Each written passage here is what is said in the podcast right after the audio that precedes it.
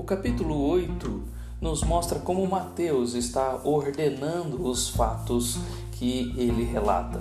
Em Mateus capítulo 5:1, Jesus sobe ao monte para ensinar, e agora no capítulo 8, versículo 1, ele desce do monte.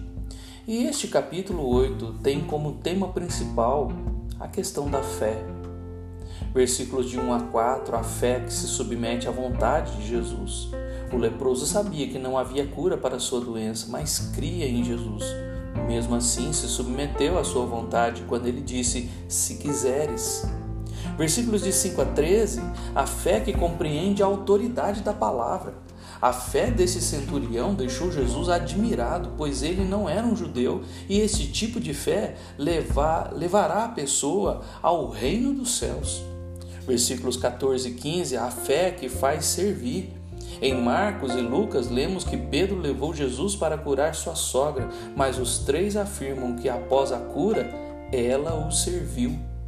Versículos 16 e 17, a fé que traz os doentes a Jesus. Mateus diz que trouxeram muitos doentes a Jesus e isso cumpriu uma profecia de Isaías. Versículos 18 a 22, a fé que faz seguir a Jesus. Jesus põe à prova aqueles que querem segui-lo, mostrando as dificuldades do seu ministério. Versículos de 23 a 27, a fé que tem poder sobre a tempestade. A fé tímida dos discípulos precisava ser transformada em uma fé poderosa, e nada melhor que uma tempestade para trabalhar esta fé. Versículos de 28 a 34, a fé que expulsa demônios.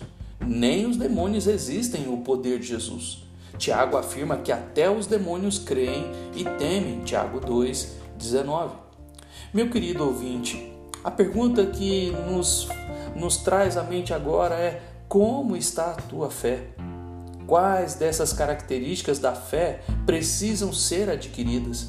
A fé que Jesus nos ensina a ter é uma fé que só o Pai pode nos dar, Efésios 2:8 a fé que crê na cura de uma febre ou lepra pela vontade de Deus, a fé que acalma a tempestade e expulsa demônios pelo poder de Deus, a fé que crê na autoridade da palavra de Cristo. Os seguidores de Jesus devem possuir esta fé para enfrentarem as dificuldades que virão em decorrência de segui-lo. João 15, 18 a 27, Jesus mesmo diz bem claramente aos discípulos sobre essas dificuldades. E é esta fé que vence o mundo, como o próprio própria carta em 1 João, capítulo 5, versículos de 1 a 5, nos revela. Por isso, como está a tua fé? Leia a palavra e veja as características da fé que você precisa desenvolver na sua vida.